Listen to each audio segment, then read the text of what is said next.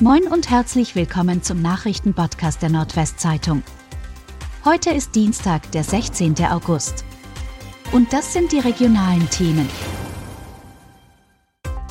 Gasumlage, Minister Habeck kündigt Ausgleichsmechanismen an.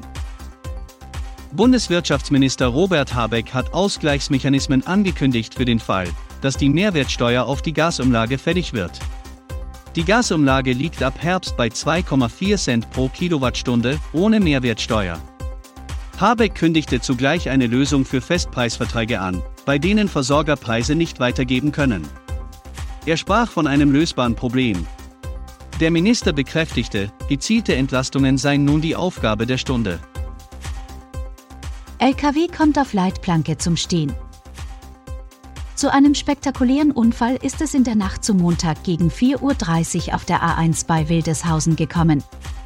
Nach Angaben der Polizei befuhr ein 44 Jahre alter Mann aus Siegen mit einem neuwertigen LKW die A1 in Richtung Bremen. Zwischen der Rastanlage Wildeshausen und der Anschlussstelle Wildeshausen Nord kam er mit dem LKW nach rechts von der Fahrbahn ab. Auf einer Länge von 130 Metern drückte der LKW die Schutzplanken nieder und kam schließlich auf der Schutzplanke zum Stehen. Maschinenhalle in Wüsting völlig zerstört. Ein Brand in einer Maschinenhalle auf einem landwirtschaftlichen Betrieb in der Gemeinde Hude hat am Montagmorgen erheblichen Sachschaden verursacht.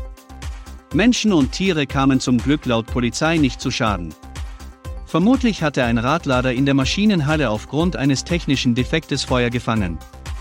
Das Feuer griff schnell auf die gesamte Halle über. Die Schadenshöhe betrug eine halbe Million Euro. Das Schuljahr soll mit freiwilligen Corona-Tests beginnen.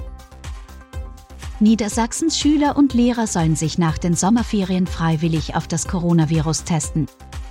Eine erneute Testpflicht plant die Landesregierung allerdings nicht.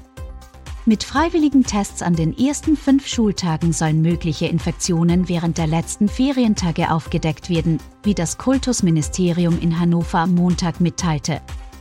Der Unterricht wird am 25. August wieder aufgenommen. Oldenburger Drogendealer muss sieben Jahre ins Gefängnis weil er in Oldenburg und Umgebung mehr als 100 Kilogramm Marihuana und Kokain verkauft hat, muss ein 34 Jahre alter Mann aus Oldenburg für sieben Jahre ins Gefängnis. Dieses Urteil, gefällt im September 2021 von der dritten großen Strafkammer des Oldenburger Landgerichtes, ist nun rechtskräftig geworden. Der Bundesgerichtshof hat die Revision des Angeklagten gegen das Urteil als unbegründet verworfen. Die Drogen, die der Angeklagte verkauft hatte, stammen größtenteils von einer Drogenplantage in Ovelgönne. Dort hatte der Oldenburger den Feststellungen zufolge selbst investiert, um stets genügend Nachschub an Drogen zu haben.